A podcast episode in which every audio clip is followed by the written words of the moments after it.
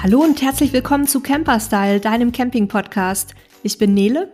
Und ich bin Sebastian und heute haben wir ein paar wunderschöne Reiserouten für euch. Und zwar sind mit uns im virtuellen Studio unsere lieben Podcast-Kollegen Nikolai und Stebo vom Podcast Nuggets, Vans und Camper Live. Und ich würde sagen, ähm, ihr stellt euch gleich mal selber vor, aber zuerst noch mal ein bisschen Werbung. Die heutige Folge wird von unserem Partner PinCamp Powered by ADAC präsentiert. Auf dem Campingplatz-Buchungsportal des ADAC findest du über 12.000 Campingplätze in ganz Europa. Viele kannst du auch direkt online über die Plattform ganz bequem und mit nur wenigen Klicks buchen. Die intelligente Verfügbarkeitssuche ermöglicht es dir selbst in der Sommerhochsaison noch kurzerhand einen freien Platz für den nächsten kurzen oder langen Campingurlaub zu finden. Anhand der ADAC-Klassifikation, unzähligen hilfreichen Gästebewertungen sowie den vielen Filtermöglichkeiten findest du im Handumdrehen für dich und deine Lieben sicherlich genau den richtigen Campingplatz. Geh noch heute auf pincamp.de und finde und buche direkt deinen nächsten Campingplatz.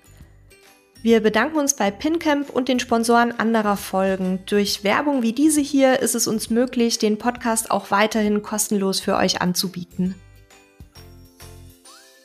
Werbung Ende. Ja, wer von euch beiden will denn anfangen? Ich, Nikolai, ich gebe dir mal den Vorgang, äh, den, den, äh. Okay. ja, also ich bin Nikolai, ich bin äh, 49 Jahre alt, habe eine Frau und einen kleinen Sohn. Wir sind im Allgäu stationiert, beziehungsweise leben dort im wunderschönen Fronten. Und wir sind noch gar nicht so lange campingmobil. Das heißt, wir haben unseren Camper erst Ende 2020 bekommen. Und seitdem, ja, sind wir immer wieder auf Reisen, immer wieder Kurztrips. Auch ich fahre das Auto auch im Alltag. Damit bringe ich meinen Sohn zur Schule. Das heißt, es ist für mich ganz praktisch. Man hat halt immer sein Klo dabei. Das ist wirklich mhm. gut. Ähm, Einkaufen ist praktisch, ne? man kann schnell mal was in den Kühlschrank tun, wenn man mal äh, noch eine längere Fahrt hat und so weiter. Das, dafür ist es wirklich gut. Ja, und ansonsten, wie gesagt, wir machen auch mal längere Urlaube, gerade auch im letzten Jahr und das will ich nachher kurz mal vorstellen. Ja, dann kurz zu mir. Ich bin der Stebo. Also Stebo ist ein, ja, ein Spitzname. Stefan ist eigentlich mein richtiger Name. Und äh, meine Frau und ich sind Camper seit 2012, also auch noch nicht so wahnsinnig lange und sind auch zum Camping gekommen wie die Jungfrau zum Kinde. Äh, denn wir hatten früher damit überhaupt nichts zu tun. Und ich habe auch in unserem Podcast schon mal erzählt, dass ich als, als Jugendlicher mal so ein traumatisches äh, Zeltlagererlebnis hatte und danach eigentlich nie wieder irgendwas mit Camping zu tun haben wollte. Aber wir haben 2012 mal ein Ford Nugget von einer Arbeitskollegin meiner Frau ausgeliehen und seitdem waren wir eigentlich völlig infiziert von diesem Fahrzeug zum einen und natürlich auch von der Art und Weise, äh, wie Camping uns halt begeistert, nämlich einfach dahin fahren zu können, wo es halt schön ist, wo man, wo man äh, tolle Erlebnisse haben kann. Und äh, seitdem sind wir unterwegs und seit 2019 haben wir ein neues Modell vom Ford Nugget und seitdem betreiben wir auch einen YouTube-Kanal und haben da ja relativ viele Themen zum Fort Nugget besprochen und äh, haben, ja, haben zum Beispiel so eine kleine Rubrik, die nennt sich dann der Fort Nugget erklärt, weil wir viele Dinge des, des Nuggets halt gezeigt haben, die man im Internet nirgendwo gefunden hat. Das, das Problem war halt damals auch äh, so ein neues Fahrzeug ähm, von Ford. Es gab relativ wenig Informationen und dann habe ich mir gedacht, da muss doch mal irgendjemand erklären, wie das und das funktioniert. Und das habe ich einfach gemacht und es kam, glaube ich, auch ziemlich gut an. Und ja, zu Nikolai bin ich dann irgendwann gekommen, dass äh, wir uns über Facebook kontaktet haben. Und Nikolai hat mich irgendwann einfach mal angesprochen und gefragt, sag mal, hast du nicht Bock, mal einen Podcast zu machen zu dem Thema? Und äh, ja, so kam das dann mit, mit dem Podcast im Prinzip zustande. Und wir haben uns natürlich dann überlegt, wir können uns nicht nur auf den Nugget spezialisieren, sondern äh, haben unseren Podcast dann auch den, dem Namen Nuggets, Vans und Camper Life gegeben, um dann halt möglichst viel an, an Publikum ansprechen zu können, also möglichst breit aufgestellt zu sein und äh, ja, alle Themen, die im Prinzip ja zum, zum Camping was zu tun haben, halt dementsprechend ansprechen zu können. Danke euch beiden für die Vorstellung und äh, liebe Hörerinnen und Hörerinnen da draußen, damit ihr euch nichts merken müsst. Also ihr könnt euch natürlich die Dinge alle merken, die wir heute erzählen, also gerade aber die Menge an, an Stops und äh, Sehenswürdigkeiten und Campingplätzen wird wahrscheinlich ein bisschen viel werden. Deswegen werden wir wie immer alles in den Shownotes verlinken, auch den Podcast und YouTube-Kanal von den beiden, so dass ihr quasi alles da nochmal durchklicken könnt und euch auch die einzelnen Dinge nochmal in Ruhe anschauen könnt. Und falls ihr Probleme damit habt, die Shownotes zu finden. Wir haben dazu immer mal so eine Einsendung, ähm, dass Leute die nicht sehen. Manchmal ist es ein technisches Problem. Manchmal haben sie einfach auch den Link noch nicht gefunden. Dann schickt uns einfach eine kurze Mail an podcast.cappersstyle.de oder wenn ihr uns bei Spotify hört, könnt ihr direkt auch in dem, in der Episode quasi uns eine Frage dazu stellen. Dann erklären wir euch das gerne. So, jetzt aber nicht mehr so viel schnacken, sondern rein ins Thema. Ähm, mit welcher Tour wollen wir denn anfangen? Also wir haben ja so ein bisschen ähm, quasi drei Touren. Ich bin noch gar nicht sicher, ob wir das heute in einer Folge schaffen. Ähm, wir haben aber auch noch keine Wetten abgeschlossen. Und wir haben einmal nämlich Skandinavien, wir haben einmal Italien und wir haben einmal das Baltikum. Und ähm, womit wollen wir denn starten? Also ich würde auf jeden Fall den Gästen den Vorzug lassen oder den Vortritt. ähm, das heißt, entweder Nikolai, du mit Skandinavien oder Steo mit Italien. Ihr dürft entscheiden. Machen wir Schnie, Schnar, Schnuck. nee, wir fangen von Nord nach Süd einfach an, dann wär's, dann haben wir ja. ja, genau, dann fang du an, Nikolai. Ja, also, wir haben äh, letztes Jahr eine Skandinavien-Reise gemacht. Das ähm, ergab sich daraus, dass wir unsere allererste Nugget-Tour ein Jahr zuvor auch bereits schon nach Schweden gemacht haben. Das war aber eine etwas kleinere Reise. Da waren wir drei Wochen unterwegs. Und das hat uns einfach so mega gut gefallen dort oben. Das war für uns alle das erste Mal, dass wir uns vorgenommen haben, das eben für letztes Jahr die, ähm, das Jahr vor der Einschulung unseres Sohnes noch mal so richtig ausgiebig zu nutzen und haben uns dafür dann auch wirklich sechs Wochen Zeit eingeplant. Ähm, ja, das heißt also, die Reise ging quasi los von der Fährverbindung Kiel-Göteborg. Das war so unser Start, dass wir eben nach Schweden übergesetzt sind. Wir wollten nicht so eine lange Fährfahrt machen, damit ähm, ja, man da nicht so viel Zeit verplempert und dann lieber ein bisschen fahren mit dem Auto und da noch ein bisschen was sehen. Wir wollten zuerst nach ähm, ja, Norwegen hochfahren, um dort zu starten eigentlich und sind dann auch in Oslo angekommen und haben dort dann so eine Nacht gemacht und oder zwei Nächte sogar auf dem Campingplatz haben dort einen Stadtbummel gemacht, eine Bustour, wie man das so schön macht, so als Tourist, ne? Diese, diese Hop-on-Hop-off-Touren, sodass man einfach überall aussteigen kann, wo man gerne möchte. Und das ist auch in Oslo wirklich schön. Und Oslo ist eine Stadt, also das habe ich auch so, ja, ich habe schon viele Städte gesehen, aber das war da doch wirklich nochmal beeindruckend, weil das auch so ländlich dann teilweise ist. Du fährst dann so ein bisschen raus und du bist dann so über Dörfer fährst du dann da und das gehört aber trotzdem alles noch zu Oslo dazu. Dann fährst du am Königspalast vorbei und das ist also wirklich also eine sehr schöne Stadt für so einen Stadtbummel und eine Stadt, Städtetrip. Auch für Kinder interessant. Das war auch, auch wichtig. Das war auf jeden Fall sehr schön. Eins meiner Highlights oder meiner, wie man sagt, so schön Bucketlist, was ich hatte, wenn ich nach Norwegen komme, ich wollte unbedingt mal an den Garangafjord. Und das war auch eigentlich dann schon so direkt unsere nächste Station nach Oslo, dass wir zum Geirangafjord gefahren sind. Und ich hatte immer so ein bisschen Bedenken, ja, Wetter, dass, wenn man das auf den Webcams gesehen hat, das sah dann immer teilweise auch schon ein bisschen neblig oder auch mal verregnet und so weiter aus. Und wir hatten wirklich ein mega Wetter und mega Glück. Und der Stellplatz in, äh, am Geiranga Fjord unten als, also für Camper ist wirklich auch total schön.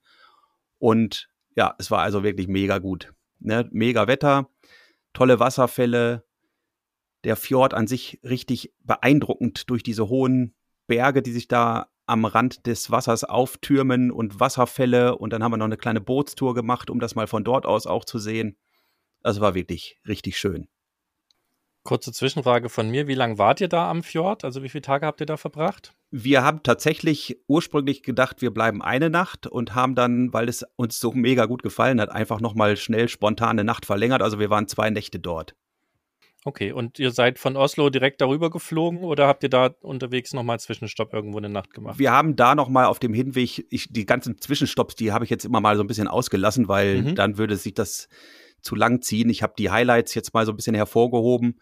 Wir haben, glaube ich, ein oder zweimal unterwegs noch übernachtet, was ich auch wirklich in Norwegen, ich meine, wer da schon mal war, der weiß das und das ist eigentlich auch so der Grund, warum wir uns da so wohlfühlen, weil es einfach so schön frei ist, dass man da ja fast überall einfach stehen kann. Natürlich immer unter Berücksichtigung der Mitmenschen, die dort leben, natürlich auch, ne? Aber du hast echt Möglichkeiten dort auch am, ja, ich sage jetzt mal Straßenrand in so einer Parkbucht, die dann manchmal sogar noch ein bisschen verdeckt ist, zu übernachten. Da gibt es immer genug Möglichkeiten, oder? Es kommt auch schnell der nächste Campingplatz.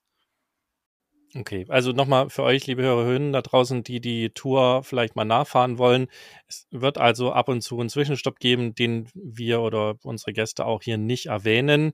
Ich frage immer mal nach. Ich gucke mir das so parallel ein bisschen auf der Karte an. Wenn ich das Gefühl habe, das ist sehr weit auseinander, frage ich immer nochmal nach, damit ihr wisst, ah, guck mal, da war noch ein Zwischenstopp. Aber wir werden aus Zeitgründen die sicherlich nicht alle aufführen, aber dann habt ihr so ein bisschen Gefühl und könnt die Route dann auch für euch so ein bisschen nachplanen. Und noch eine kurze Ergänzung. Wir haben noch eine weitere Folge, da, da gab es eine ganze Folge mit meiner Kollegin Katja zum Thema Skandinavien-Tour mit dem Wohnmobil. Also wenn ihr da auch noch mal so ein bisschen tiefer einsteigen wollt, was wir jetzt heute vielleicht nicht machen können, dann hört euch gerne auch noch mal die Folge an. Ich, die ist jetzt auch erst ein paar Wochen her, müssen wir dann vielleicht auch noch mal verlinken und raussuchen. Okay, also nach dem Geiranga-Fjord hatten wir eigentlich so den nächsten großen Punkt auf der Karte, den wir uns ansehen wollten, war eigentlich der Polarkreis. Ähm, viel weiter in Norden hatten wir für diese Route auch gar nicht geplant. Das wäre dann wirklich doch ein bisschen sehr lang gewesen, weil dann hätten wir auch viel mehr Zeit gebraucht, um dann die anderen Sachen auch noch alle machen zu können. Und deswegen haben wir uns gesagt, unser Ziel ist jetzt, das nördlichste Ziel ist der Polarkreis und ab dort gehen wir dann nach Schweden rüber und fahren dann da ganz gemütlich so wieder runter und mit den jeweiligen Steps und Sachen, die wir sehen wollen. Wie muss ich mir den Polarkreis vorstellen? Was ist da so das Besondere? Kannst du das ein bisschen beschreiben für die Hörerinnen und Hörer? ähm, also es ist ja ein großes Gebäude, was da steht. Da steht Arctic Circle Center. Das ist sozusagen so der Punkt ähm, auf der Karte, der ähm, ja diesen Polarkreis auf dem auf dem Globus markiert. Und das ist jetzt nichts Besonderes eigentlich, wenn man sich das mal ganz genau vorstellt. Ja, da ist eigentlich ringsrum Einöde ziemlich karge Landschaft, sehr felsig, ähm, auch sehr kalt. Also wir hatten zum Beispiel an diesen Stellen ähm, auch, auch sehr frostige Temperaturen, während wir am Gairanga, das liegt natürlich auch grundsätzlich an dieser Fjordtemperatur, wo es immer so ein bisschen wärmer ist unten. Aber wenn du dann oben auf den Bergen wieder bist, da ist es teilweise so an die 0 Grad auch gewesen. Es liegt viel Schnee, viel Eis und dieses, ja, ich sag jetzt mal für uns mystische, dieser mystische Ort, weil es eben dieser Polarkreis war. Das war so das, was wir so erleben wollten. Ne? Das, der nächste Step wäre eben dann tatsächlich ähm, hinten gewesen zum, zur großen Kugel zu fahren, die man ja so kennt am, am Nordkap. Aber das wollten wir uns dann wirklich nicht noch antun, weil das dann noch mal eine ganz schöne weite Strecke gewesen wäre. Ne? Ja, es ist so hier von der Karte gesprochen, fast noch mal so weit quasi. Also nicht ganz, aber schon relativ viel, was ihr nochmal hättet fahren müssen. Also äh, kann ich ja. gut verstehen, dass, dass ihr da gesagt habt, okay, hier reicht das mal, weil ansonsten hättet ihr wahrscheinlich nur eine Norwegen-Rundfahrt eventuell geschafft. Ja, ja, dann wäre es wirklich nur eine Rundfahrt gewesen und das mit Kind. Ich meine, wir Erwachsenen, wir können das ja ab und können auch mal eine Stre Strecke fahren, aber unser Kind ist jetzt, äh, jetzt ist er sieben, letztes Jahr war er eben noch sechs also was macht der, ja? Der guckt dann raus und hat wahrscheinlich dann im, im Zweifelsfall mehr oder weniger sein Tablet auf dem Schoß und wir wollen ja nicht nur die ganze Zeit ihn da mit Medien versorgen, sondern er soll ja was erleben. Deswegen waren auch dazwischen jetzt auch immer mal wieder Steps. Wir hatten zum Beispiel zwischen ähm, dem Garanga-Fjord und dem Polarkreis hatten wir auch noch Trondheim eingeplant und waren noch äh, zwei Nächte rings um Trondheim gestanden und haben dann da einen Stadtbummel gemacht und äh, ein Straßenfest miterlebt und so weiter. Das haben wir uns auch alles noch angeguckt. Ähm, aber du kannst halt nicht mit so einem Kind eben so lange fahren, das geht einfach nicht, ne? Und trotzdem sind wir viel gefahren. Das kann man jetzt ja nicht unter den Tisch kehren. Also es waren insgesamt dann am Ende 5000 Kilometer, die wir gemacht haben in sechs Wochen. Das ist ja auch nicht ohne, ne? Mhm. Also ich war jetzt selber ja noch nicht so weit oben in Norwegen, aber ich habe von vielen äh, gehört, dass gerade diese, dieser Bereich um diese Nordkap-Kugel ja im Sommer halt auch touristisch total überlaufen ist. Ne? Das ist also auch unglaublich, unglaublich voll sein muss da oben. Und das ist ja eigentlich nur wegen der Kugel, dann dort oben hinzufahren und da vielleicht mal ein Foto zu machen, wo dann tausend andere Leute um einen herumstehen. Ähm, ich glaube, da fährt man dann wirklich äh, so wie das die Hardcore-Camper machen, dann mal im Winter hin oder in einer, in einer Zeit, wo, wo da oben nicht viel los ist. Ne? Ihr, ihr seid, zu welcher Zeit seid ihr nochmal genau gefahren, Nikolai? Ja, wir sind losgefahren Anfang Juni. Das war noch so früh, dass wir teilweise den blühenden Löwenzahn noch gefunden haben, der hier ja schon äh, als Pusteblume äh, ein Ende gefunden hat. Und ähm, also wir haben da mehr oder weniger nochmal einen Frühling erlebt, ne? wie das alles sozusagen dort aufgewacht ist aus dem Eis. Wie ging es dann weiter? Also weiter sind wir dann gefahren und zwar haben wir nach dem Polarkreis eigentlich so die nächste Abzweigung Richtung Schweden genommen. Also es ging dann nochmal so ein Stückchen nördlich. Das sind so, ich kann es jetzt nicht mehr aus dem Kopf sagen, lass es zehn Kilometer vielleicht gewesen sein. Ähm, dann geht es rechts nach Schweden. Und dort sind wir auch ganz gemütlich getingelt, auch nochmal mit so ein, zwei Übernachtungen. Dann haben wir noch einen Campingplatz gefunden, wo wir, ah ja, das, das war der erste Campingplatz, wo Steffi und Anton angebadet haben. Wir müssen uns überlegen, wir waren vorher am Nordkap mit Minusgraden und dann sind wir ungefähr 100 Kilometer südlich gewesen und die beiden waren schon wieder im See. Ähm, das war auch sehr, ein sehr netter Campingplatz. Ich habe nur leider tatsächlich auch nochmal auf der Karte geguckt. Wir haben beide, Steffi und ich, eben diesen Ort nicht mehr wiedergefunden, was, wo das war. Ähm, das muss so 100 Kilometer südlich vom Polarkreis gewesen sein, wo dann morgens die Rentiere über den Campingplatz gelaufen sind mit Bimmelglöckchen. Das war oh, also wow. wirklich richtig, richtig cool. Das mit den Rentieren ist ja dort so, dass die immer jemandem gehören und nicht einfach so Wildtiere sind, sondern sind so Herden, die einfach dort frei laufen gelassen werden. Deswegen haben die eben auch so Glocken um. Ne? Ja, das war also wirklich ganz nett dort. Und dann sind wir noch mal ein Stück weiter südlich gefahren, der nächste Campingplatz. Und das war also das absolute Campingplatz-Highlight dieser ganzen Reise ein First Camp in Lycksele. First Camp ist ja so eine Kette, die in Schweden und so weiter auch viele Campingplätze hat. Und in Lycksele heißt der Ort, haben wir dann zum Mitsommer am 25. Juni übernachtet und hatten dort dann 34 Grad. Also da waren wir gerade wow. mal so 200, 250 Kilometer vielleicht südlich vom Polarkreis und hatten da 34 Grad. Also so ein mega Kontrast, das war unglaublich. Und warum ich diesen Campingplatz so hervorheben möchte, wenn man dort in die Sanitärhäuser geht, man hat das Gefühl, man ist in einem Fünf-Sterne-Hotel. Alleine die Türen, wirklich massive Holztüren, richtig schön mit Stuck und allem drum und dran. Also sowas Sauberes und Edles habe ich auf einem Campingplatz tatsächlich noch nie gesehen zuvor. Und ich hatte das damals auch fotografiert und gefilmt, weil ich das einfach nicht glauben konnte, dass es da so toll war. Die Duschen richtig schön gefliest und alles mit, mit Glaswänden und tolle Armaturen. Also wirklich, als wäre man zu Hause. Ne? Also das ist unglaublich gut. Da habe ich gleich nochmal noch eine Zwischenfrage, weil wir sind ja eher immer die, die so gerne auf sehr einfache Plätze gehen, möglichst naturbelassen und so weiter. Ähm, und ich finde es jetzt ganz spannend, mal mit jemandem zu sprechen, der so ein bisschen mehr Wert auf Komfort legt. Habt ihr da generell in Skandinavien mehr solche Plätze entdeckt oder war das jetzt tatsächlich ein Zufall? Also wir machen das eigentlich immer so ein bisschen bunt gemischt. Vom absoluten Freistehen über Naturcampingplätze, da komme ich auch noch mal zu einem ganz tollen Naturcampingplatz-Tipp in Schweden später. Ähm, das kommt immer so drauf an. Also das Freistehen ist für uns eigentlich primär unsere, ähm, ja, das so wie wir übernachten wollen, einfach so für uns alleine. Aber der Körper schreit dann doch alle zwei, drei Tage mal nach einer schönen Dusche. Dann haben wir ja, wie gesagt, bei so einer sechswöchigen Reise in einem kleinen Camper wie dem Ford Nugget natürlich den Kleiderschrank auch nicht bis zum Bersten voll, sondern nur so viel mit, wie man so, sagen wir mal, für eine, vielleicht anderthalb Wochen mal so anziehen kann. Das heißt, du musst auch immer mal waschen. Und das machen wir natürlich auf dem Campingplatz, wo eine Waschmaschine ist oder ja, also wo man das machen kann. Und unser Verhalten ist einfach so, dass wir das immer so abwechselnd machen. Und wir hatten uns jetzt eben für Mitsommer einfach einen großen Campingplatz ausgesucht, weil wir wollten das ein bisschen mitbekommen, wie die Leute so feiern. Und es waren auch sehr, sehr viele Schweden tatsächlich da. Also wir haben, glaube ich, überhaupt gar keine Deutschen gesehen, wenn ich das, wenn ich mich nicht irre.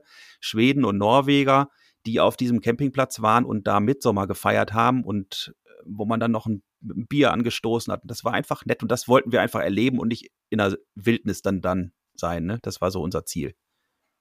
War ja bestimmt für euren Sohn dann auch ganz interessant, mal sowas zu sehen, ne? Ja, ja, der findet das natürlich toll. Der tobt dann da rum auf den Spielplätzen. Das ist ja nun auch wieder überall und deswegen eben auch nochmal so ein großer Campingplatz so zwischendurch, dass man einfach was für ihn auch hat und Kinder und Spielplatz, das ist ja mal toll, ne? Dann, dann zieht er da los und den kann man dann auch alleine lassen, wenn man so in Sichtweite ist und dann, dann macht er da den ganzen Tag und lernt Freunde kennen. Dann darf man wieder nicht wegfahren, weil er ja Freunde kennengelernt hat und die noch nicht wegfahren. Das ist dann immer ein bisschen anstrengend manchmal. aber findet er halt auch toll. Ne? Und da versuchen wir eben so eine gesunde Mischung für alle zu finden, dass wir als Erwachsene so dieses Naturerlebnis, was das Kind natürlich auch mag, aber der braucht halt auch mal so zwischendurch so ein paar mhm. Spielgefährten seines Alters. Das ist eben mit Einzelkindern dann immer ein bisschen schwierig. Und wie sieht diese, wie sieht dieses oder sah dieses Mitsommerfest aus, was ihr da mitgemacht habt? Was ist das wie bei uns äh, ein Jahrmarkt oder, oder was passiert da? Ähm, nee, das war kein Jahrmarkt, sondern das war tatsächlich mehr so, dass da die Familien ähm, sich teilweise auch, ja, ich habe so das Gefühl gehabt, dass das dann auch mehrere Familien, die zusammen dann irgendwie einen Tisch aufgebaut haben, gegrillt haben, ge einfach gefeiert haben, so ähm, getrunken zusammen. Dann steht ja dieses typische Mitsommerkreuz, steht dann da groß geschmückt äh, auf dem Campingplatz. Das sah schon ganz nett aus. Es ist mehr so wie so eine Art, ja, man kann sich das fast so ein bisschen so vorstellen, wenn man diese alten Bullabü-Filme kennt, ne? wo die da wirklich sich auf wesentlich reduzieren, ähm, sitzen da mit, mit ihren Grillutensilien und feiern einfach, ohne dass da jetzt irgendwie großartig noch Hokuspokus ringsrum ist. Und wie ist es da als Ausländer oder Außenstehender? Ist es einfach, da dann so ein bisschen reinzukommen, mitzumachen? Wie habt ihr euch verständigt? Also die Verständigung erfolgt natürlich meistens auf Englisch. Ähm, manche verstehen auch mal einen Brocken Deutsch, aber das Schwedisch ist natürlich bei mir und bei meiner Frau äh, reduziert auf das Danke, bitte und so weiter. Ne? Wir versuchen schon immer, dass wenn wir in die Länder fahren, dass man natürlich sich einigermaßen verständigt und nicht so brachial da einfach Deutsch spricht und davon ausgeht, dass das alle können. Das finde ich immer ein bisschen unhöflich. Ähm, das ist aber so, dass die Schweden, also so haben wir es zumindest festgestellt, die Schweden ein sehr nettes und herzliches Volk sind und man da absolut überhaupt gar keine Probleme hat, ja, Kontakt zu knüpfen, sich zu unterhalten. Wir haben jetzt auch nicht gemacht, dass wir jetzt natürlich an den Tisch, an deren Tisch gesetzt haben und mitgefeiert haben, sondern einfach so, dass man so dabei war, so mittendrin. Wir haben ja unseren äh, Platz um unser Fahrzeug herum, wo wir so unsere Sachen gemacht haben und trotzdem hat man dann mal Hallo zum Nachbarn und dann hat man mal Bier angestoßen und woher kommt ihr und ein Schwätzchen gehalten. Und das war das, was uns dann eigentlich so ganz gut gefallen hat. Okay, dann von Lüxele, wie ging es weiter? Von Lüxele ging es weiter Richtung, grob gesagt, Richtung Hamra Nationalpark. Das war die nächste große Station, die wir uns auf dem Plan geschrieben haben. Die Nationalparks gibt es ja mehrere in, oder eine ganze Ecke in Schweden, wo man eben richtig schön auch Wanderwege hat, wo die Vegetation nochmal so ganz ursprünglich ist, auch teilweise, weil das ja richtig wie so Urwälder sind. Und dieser Hamra Nationalpark ist so ein, ja, wie soll man sagen, wie so ein Moor äh, Park, also Moorlandschaft.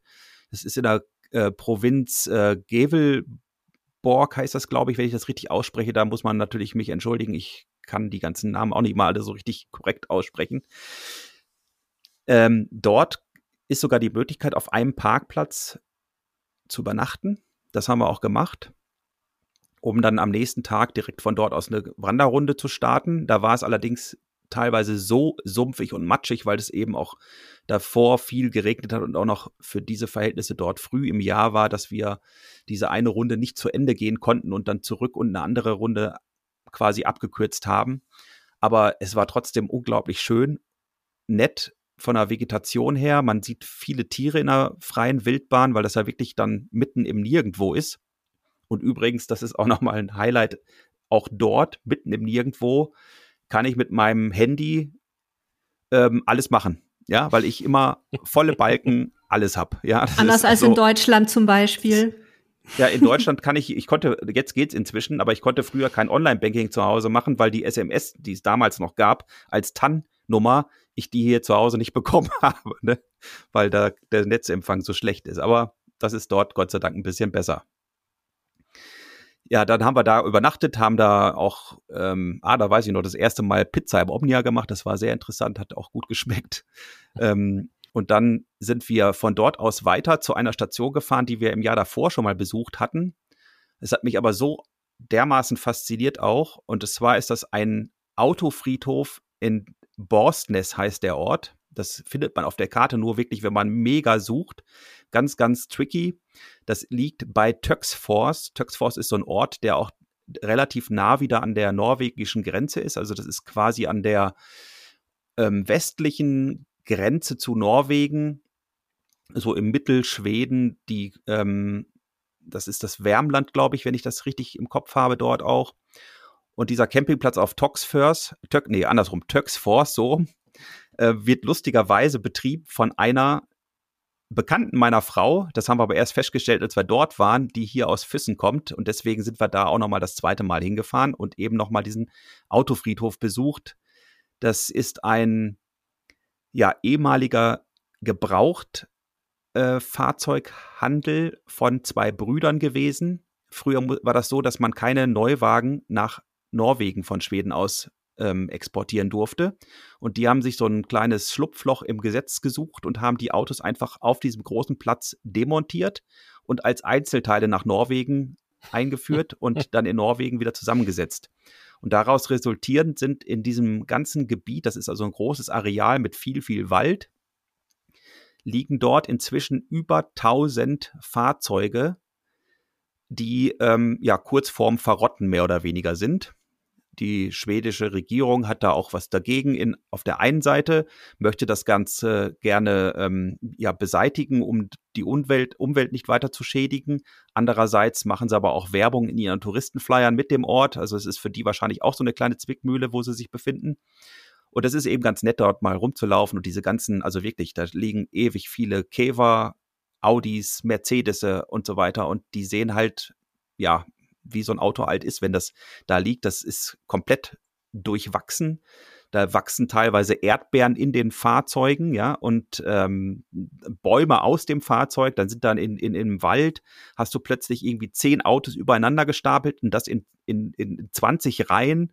Und also das ist ein großer äh, Linienbus liegt dann da mitten im Wald so quer. Also das sieht so aus wie bei The Walking Dead, muss ich immer, denke ich mir immer, wenn ich das, wenn ich da durchlaufe. So eben als wäre der Mensch seit, ja, keine Ahnung, 20 Jahren, 30 Jahren da nicht mehr gewesen und das ist der Über, das Überbleibsel, was da übrig geblieben ist, ne? Und das ja, ist für mich eben so spannend. immer interessant, so als Fotomotiv mhm. äh, da zu fotografieren und auch zu gucken, was sich hat, das war auch der Grund, wir wollten einfach auch sehen, was hat sich verändert, zum Beispiel nach einem Jahr, wie sieht man da überhaupt eine Veränderung? Und das ist tatsächlich auch so gewesen, dass sich das wirklich ganz schön verändert hat. Wir haben da teilweise Fotos verglichen mit dem Jahr davor und da sind Autos ja teilweise komplett platt gesunken durch die Verwitterung und ähm, also das ist schon erstaunlich gewesen. Das war ja, und die Natur holt sich ja relativ schnell ihr ja. äh, Terrain wieder zurück, wenn der Mensch weg ist. Ne? Da, da hat man ja. wahrscheinlich auch gesehen, wie da dann ähm, Teile weiter überwuchert wurden. Ja, definitiv. Also das ist schon wirklich, wirklich, wirklich erstaunlich.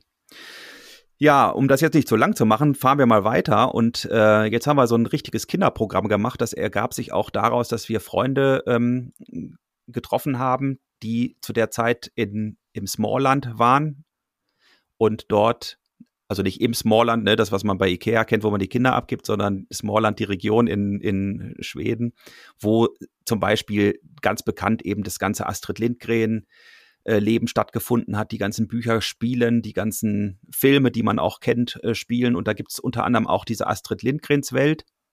Das ist wie so eine Art Freizeitpark, nur ohne Fahrgeschäfte, sondern mit Attraktionen beziehungsweise mit kleinen nachgebauten Kulissen der Bücher und Filme. Zum Beispiel der Katthulthof, Katthulthof von Michel aus Lönneberger, der in Schweden eben Emil heißt, Emil aus Lönneberger. Dann die Pippi Kunter, ähm, Villa Kunterbund, dann von dem Bruder oh. Löwenherz. Alles ist dort vertreten. Und was eben das Schöne ist an, an Schweden auch, dass das alles wirklich, wirklich für Kinder gemacht ist. Also das heißt, es gibt da nirgendwo ein Verbotsschild, wo steht, da dürft ihr nicht dran, bitte das nicht anfassen, hier nichts machen und so weiter, sondern es ist alles komplett offen. Bei diesen Kulissen werden zum Beispiel Theatervorführungen ähm, ja aufgeführt, zum Beispiel irgend so eine kleine Szene aus Michel. Da sitzt das Publikum außen rum, guckt sich das alles an und wenn dieses Theaterstück vorbei ist, kannst du auf die Kulisse drauf, also sprich richtig auf das Gelände drauf, in die Häuser reingehen, mit den Darstellern da quatschen. Also es ist so richtig so, ihr dürft gern reinkommen, ihr dürft alles machen, sie hat eingeladen, das ist so typisch Astrid Lindgren eben und das ist so richtig, richtig schön für Kinder. Das fand ich wirklich gut und das haben wir eben da gemacht. Da waren wir dann auch in dem Wimmerby Campingplatz, der relativ nah da dran liegt.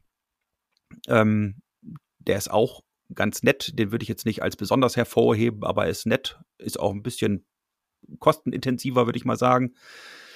Aber von dort aus kannst du halt ganz schnell in diese Astrid Lindgren-Welt. Von dort aus kannst du auch starten. Da gibt's ja dann auch noch ähm, also da, die richtigen Drehorte, wo zum Beispiel Michel aus Lönneberger stattgefunden hat.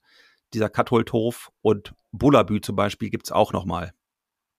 Da habe ich zwei Zwischenfragen. Die erste, ähm, gibt's auch äh, Herrn Nilsson und den kleinen Onkel in der Kulisse? äh, von Pippi Langstrumpf hier das Pferd und das Äffchen. Also den, das Pferd gibt's auf jeden Fall.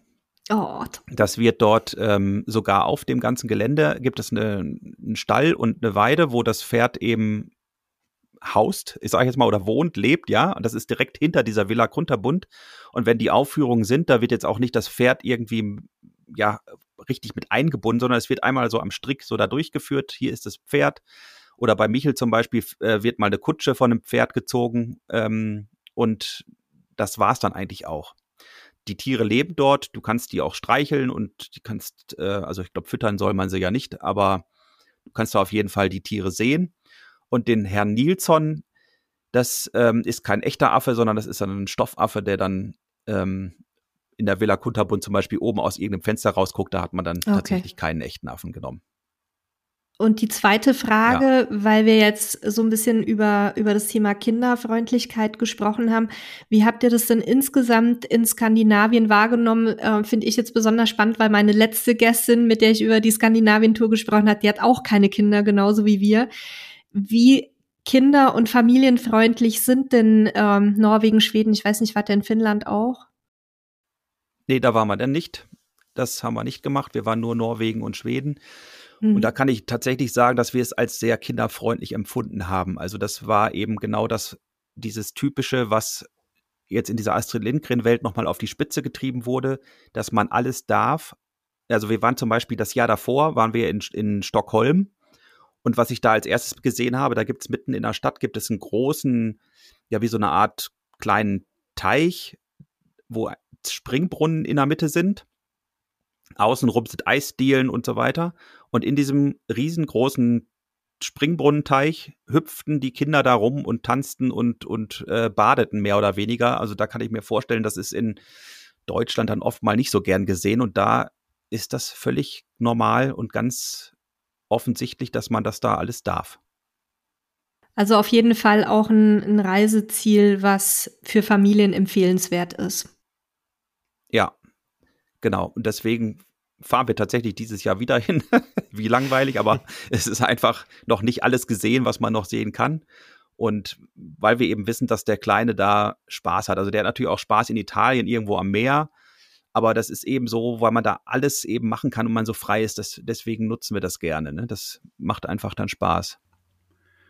Ich habe auch noch einen kleinen Zusatztipp. Also wir sind ja inzwischen auch schon ohne Kinder wieder unterwegs. Unsere Kinder sind erwachsen.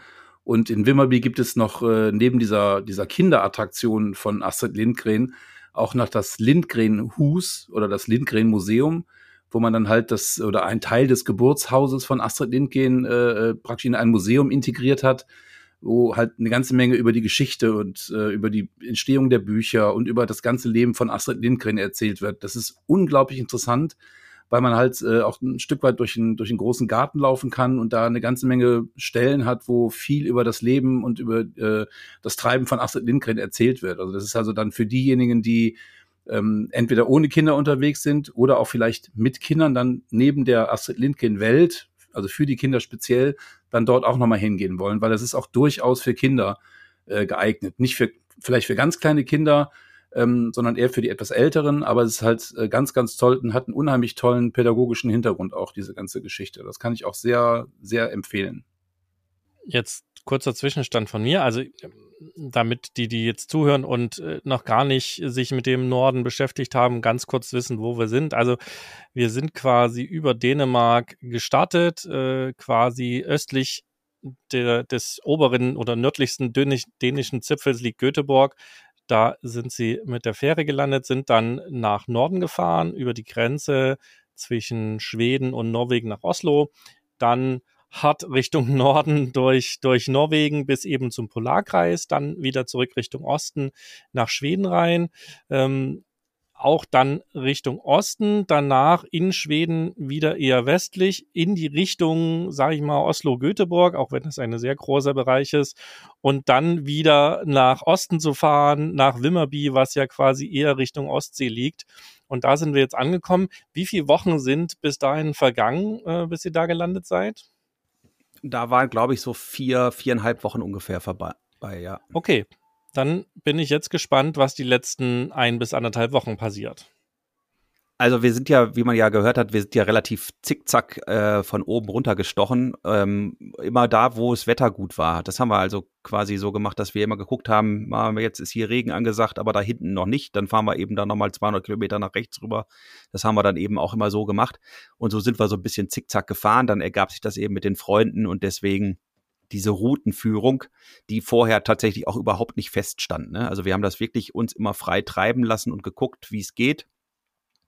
Und das größte Highlight, was dann eigentlich noch kommt, so war eine ein ehemaliges Kupfer- und Nickelbergwerk. Das ist da ganz in der Nähe von von äh, Wimmerby aus und dort kann man mit ja ich sage jetzt mal Grubenkleidung, Helm und Lampe bewaffnet und Gummistiefeln in, de, in diese Grube reingehen, in dieses Bergwerk.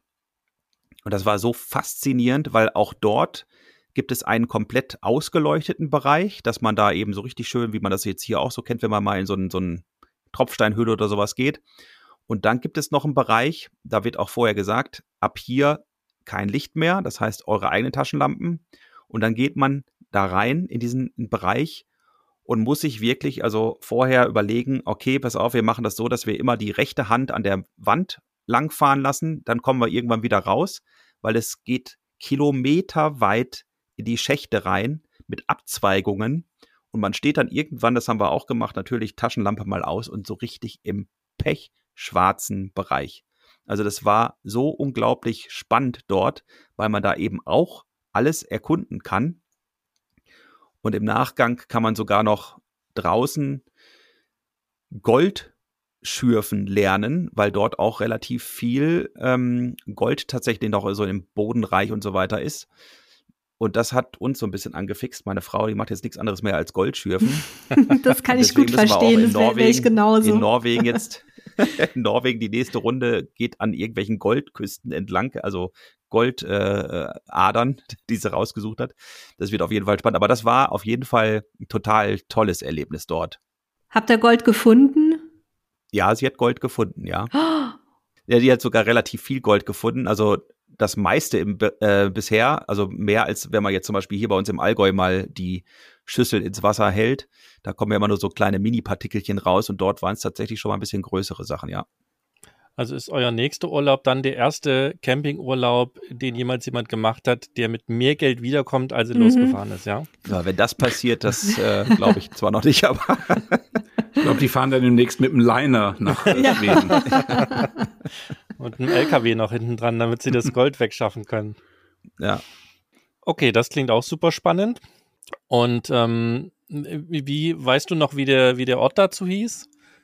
Also, ich habe mir das hier aufgeschrieben und zwar ist das, ähm, Moment, da geht's. Das ist Schönköpingslän im Norden äh, von Smallland ist das. Schönköpingslän heißt es, glaube ich, wird das ausgesprochen. Da sind wir auf unserer Schweden-Norwegen-Tour auch durchgekommen vor circa zehn Jahren. Ähm, aber da wusste ich nichts von Goldschürfen, sonst wäre ich da sicher hängen geblieben. Danke für den Tipp. Nächstes Mal äh, werde ich da auch mal mein Glück versuchen. Das haben uns unsere Freunde eben empfohlen, die da auch eben waren und die haben drei Kinder dabei gehabt und einen Wohnwagen. Die waren also noch ein bisschen mobiler, wenn man die Lager aufgeschlagen hat. Das ist ja dann immer schön, wenn man einen Wohnwagen hat und ein Fahrzeug. Das kennst du wahrscheinlich auch ganz gut, Nele. Ja. Ähm, wir müssen ja dann immer erst uns entscheiden, äh, fahren wir weiter und auf dem Weg zum nächsten Standpunkt, da macht man dann solche Sachen. Und das hatten die uns eben ähm, empfohlen und da sind wir dann dahin gefahren. Die haben uns auch noch gleich ein paar tolle Plätze im Wald gezeigt, wo man übernachten kann. Das haben wir auch gemacht. Also das war einfach spannend. Diese, diese Grube war mehr, mehr als sehenswert, ja. Okay, Goldschürfen äh, gebe ich ja zu, dass mich das auch so ein bisschen äh, angefixt hat, weil ich über Corona angefangen habe, mich, äh, ich glaube auf D-Max und, und auf Discovery gibt es da diese, diese Goldschürfer in Alaska ja, ja. und das habe ich ja. mir ziemlich, ziemlich häufig reingezogen und da, also da, damit hast du mich jetzt auch. Ansonsten war ich ja auch schon ein paar Mal da, aber, aber das wäre so dann der erste Punkt, um da auch nochmal zu starten. Hm, wohin ging es dann danach? Jetzt sind wir ja schon relativ weit im Süden von Schweden und wahrscheinlich auch zeitlich schon nur noch bei einer halben bis einer Woche, oder? Ja, ja, so ungefähr eine Woche war da, glaube ich, noch übrig. Und da haben wir noch mal eine Wanderung eingelegt. Das wird, ich glaube, sogar ähm, noch mal ein bisschen in den Norden gehen wieder tatsächlich. Wir sind nämlich zum Store Mosse Nationalpark gefahren. Das liegt da so bei Wernamo. Das wussten wir aber, dass wir da nochmal hoch müssen oder wollen. Das war uns auch egal, weil wir da jetzt nicht wirklich geplant haben, dass wir das in eine sinnvolle Route bringen, sondern wir haben das tatsächlich auch ein bisschen vom Wetter abhängig gemacht und haben dort nämlich im Jahr zuvor auch eine Wanderung starten wollen, da hat es aber nur geregnet und gewittert vor allen Dingen auch. Also Regen wäre ja noch okay, aber Gewitter, das ist dann nicht so geheuer, wenn man dann auf freiem Gelände sich befindet. Und da war das Wetter eben super, sind wir dann also dorthin gefahren haben dann auch, nee, genau, wir sind morgens angekommen, haben dann unsere Wanderung gemacht. Wir haben uns da so einen Rundweg ausgesucht. Die sind ja schön beschildert, diese ganzen äh, Wege, immer mit Kilometern und wie sie heißen und auch mega gut beschildert. Und dann haben wir auch was gesucht, was Anton einigermaßen schafft, beziehungsweise was wir ihm zugetraut haben, damit wir ihn da nicht die Hälfte des Weges irgendwo auf dem Rücken, Schulter oder sonst irgendwie was zurückschleifen äh, müssen. Und das war dann so eine Route, die hatte, glaube ich, elf Kilometer.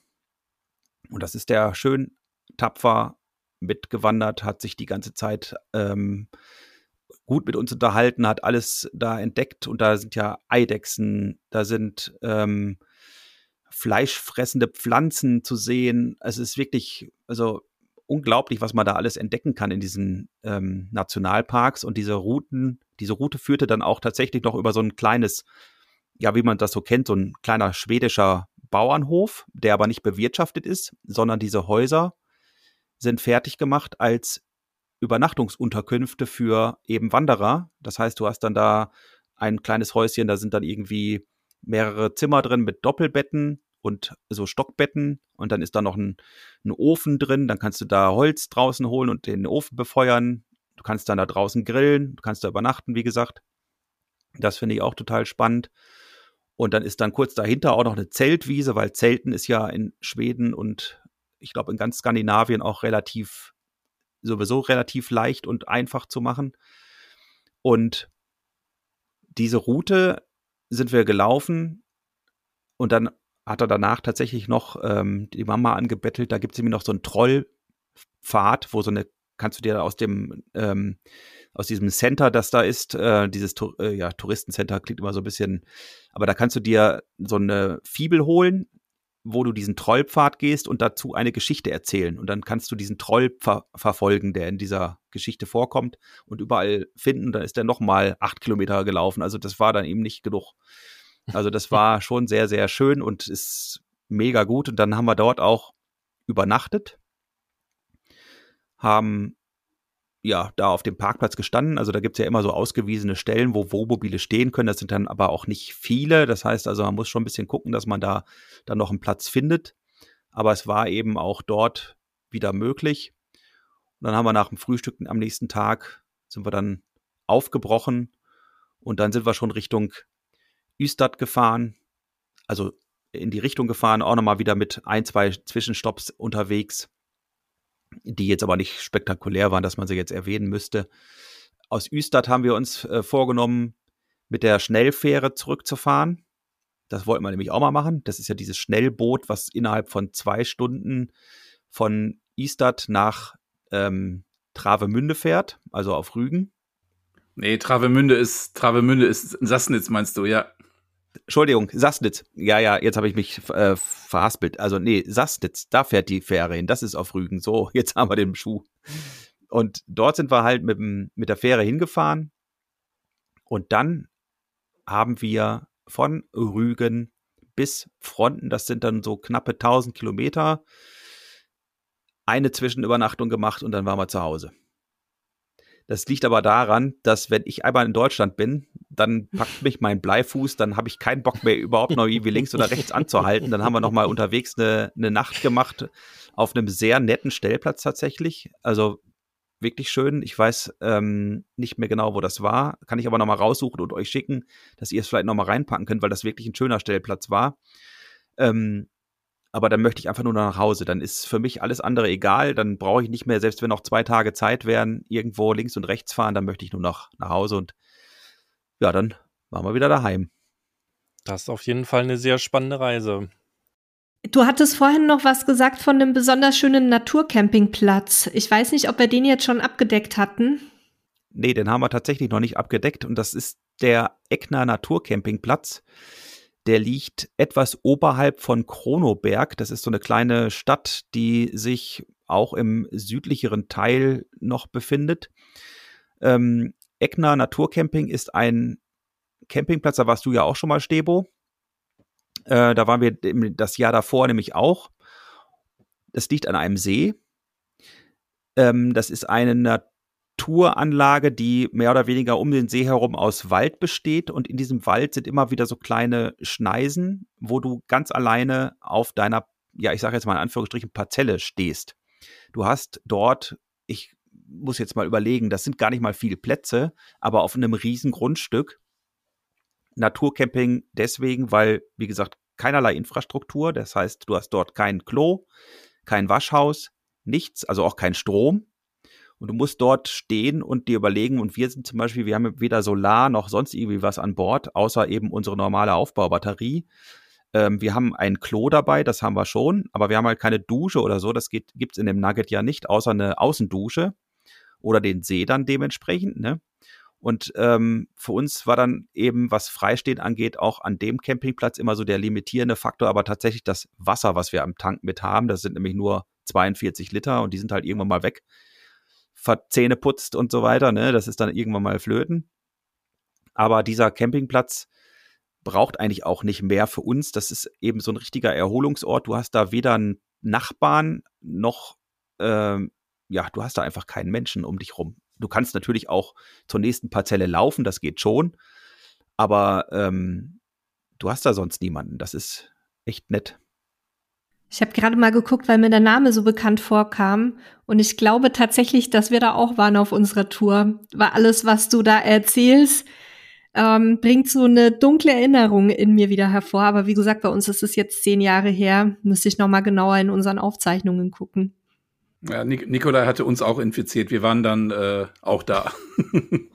also es ist wirklich ein Erlebnis, dieser Platz. Also ganz, ganz toll. Ja, sieht auf Google Maps wirklich traumhaft aus. Also ein riesiger See. Verlinken wir. Und Genau, und dann ist er da so quasi auf so einer Art Halbinsel.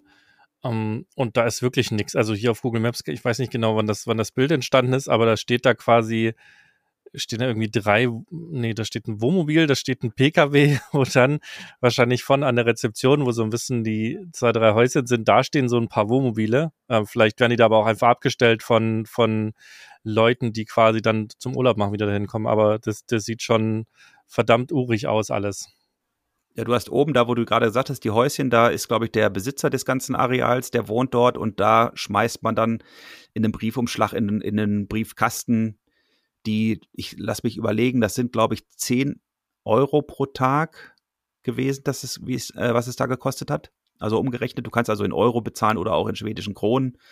Dann wären es eben 100 Kronen sind es, glaube ich, ne? 100 Kronen sind 10 Euro. Und da oben ist auch eine äh, Toilettenentsorgungsstation. Äh, also Entsorgungsstation ist gut, ne? Das ist einfach ein Loch im Boden, wo du das da reinschütten kannst. Du kannst da Wasser tanken. Das gibt's da auch. Aber sobald du unten bist, nicht. Und es gibt immer mal wieder Leute, die habe ich dann gesehen, die mit ihrer Ta Kassettentoilette da schön diesen äh, Schotterweg da hochgezogen haben, um die Toilette zu entleeren. Ne? Da bist du dann natürlich besser aufgestellt, wenn du dein, deine Komposttoilette beziehungsweise Trockentrenntoilette hast, womit du einfach irgendwie zehn Tage da stehen kannst. Ähm, ja, und da ist dann eben noch so eine, auf dieser Halbinsel ist noch so eine Wiese, da kann man, glaube ich, auch mit ein paar mehreren stehen. Wir haben uns also, wie gesagt, immer so ein bisschen außerhalb äh, orientiert, wo diese Buchten da sind, wo von, von jeder Bucht übrigens kann man direkt in den See Und das ist für uns auch toll. Anton, der baut dann da unten mit, mit Steinen irgendwie einen Hafen und lässt seine Boote da fahren. Von dort aus starten wir mit unserem Stand-Up-Paddle. Also wir sind Stand-Up-Paddle-Fahrer aus dem Grund, weil Anton und Steffi, also meine Frau und mein Sohn, die baden eigentlich hauptsächlich und wollen aber zwischendurch mal aufsteigen. Und ich bin jemand, ich mag jetzt Wasser jetzt nicht so zum Schwimmen. Das, ich kann zwar schwimmen natürlich, aber ich bin eher so lieber auf dem Wasser. Und dafür hat sich bei uns herausgestellt, dass das Stand-Up-Paddle eigentlich so die beste Variante, weil man aus dem Wasser eben schnell hochkommt und nicht so einen Rand wie beim Gummiboot oder, keine Ahnung, Kanu oder Kajak hat, wo man drüber steigen muss, sondern beim Stand-Up-Paddle kannst du halt so drauf. Und wir haben dann auch so ein Doppelpaddel. Und da gibt es nämlich auch noch so einen Kanal, das kann man ja auch sehen auf den Luftaufnahmen. Den Kanal sind wir letztes Jahr auch einmal komplett durchgepaddelt. Das ist auch wirklich total urig, weil das aussieht. Also du bist da auf dem Kanal und denkst so, du bist da auf dem, keine Ahnung, Mississippi, ne? Links und rechts die, die Pflanzen, die da so ins Wasser wachsen und so. Das ist also wirklich traumhaft schön. Ja, sieht einfach super aus, also kann man nicht anders sagen. Verlinken wir euch auf jeden Fall auch in den Show Notes, wenn wir oder vor allen Dingen Nikolai euch da jetzt Lust drauf gemacht habt, dann äh, auf geht's. Und der ist auch gar nicht so weit weg. Also der liegt relativ weit im Süden, so dass man den also auch mal für einen kürzeren Urlaub gut erreichen kann. Ähm, ja, cool. Also das, das macht auf jeden Fall Lust auf, auf Skandinavien, was du alles erzählt hast. Vor allen Dingen denke ich auch, auch wenn ich selber äh, keine Kids habe, denke ich mit Kindern, weil es da an vielen Ecken was zu erleben gibt und, und gerade ja auch die diese Mischung zwischen Natur und dann aber auch wieder irgendwie was zum Erleben, wie, wie in Wimmerby und so weiter. Ich glaube, das ist ein ganz cooler Mix, der es dann für, für alle auch spannend macht. Eben nicht nur für die Kids, nicht nur für die Eltern, sondern wo alle Spaß dran haben. Ja, ich denke mal, ihr habt ja, glaube ich, auch Hund, ne? Dann mit dem Hund dürfte das auch, glaube ich, kein Problem sein. Wir haben da nämlich viele Leute mit Hunden getroffen. Das ist auch sehr schön mit unseren jagdlich ambitionierten Hunden ist es ein bisschen anstrengend, ähm, weil die dann doch die ganze Zeit an der Leine sind. Und ähm, da ist eher etwas, wo nicht so viel Getier unterwegs ist, äh, deutlich entspannter. Ja, unsere hätte da natürlich äh, ihr bestes Leben, weil so viel Wasser, die liebt ja Wasser über alles. Äh, Seen, Flüsse, Meer, was auch immer, ist egal. Hauptsache das Wasser kommt nicht von oben. Also von daher wäre das auf jeden Fall auch nochmal ein, ein Reiseland für uns, beziehungsweise auch Norwegen natürlich.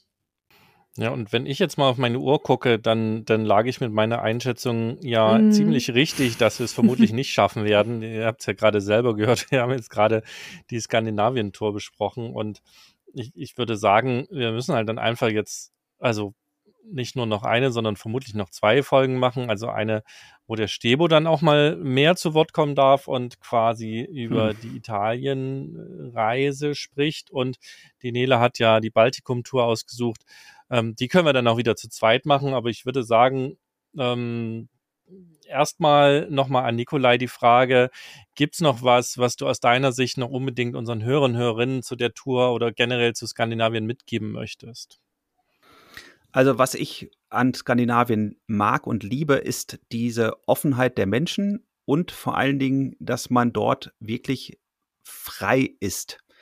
Natürlich, wenn ich da jetzt noch mehr von schwärme, werden noch mehr Menschen nach Skandinavien fahren und dann wird es auch dort noch voller. Und das ist ähm, ja das, was zum Beispiel dort auch faszinierend ist, dieses riesige Land mit so wenig Menschen also verteilt auf den Quadratkilometer, ja.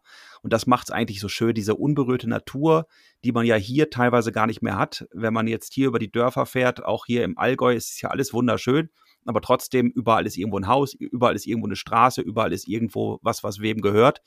Ähm, so dieses Naturerlebnis, das habe ich eben schon lange nicht mehr gehabt und dort tatsächlich so für mich entdeckt. Und ich denke mal, vielleicht sagen jetzt welche, die nach Alaska und, und äh, Kanada fahren, das kenne ich ja daher schon und so. Es ist mit Sicherheit auch relativ ähnlich. Ich meine, da die ist, ist, ist sieht ja auch genauso aus dort fast.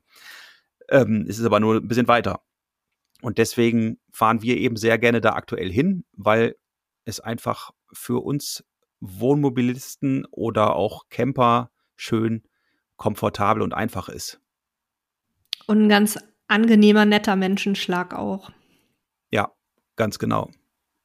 Ja, und die Anreise ist viel entspannter als nach Kanada oder Alaska. Ja, das definitiv vor allem mit eigenem Camper, ne?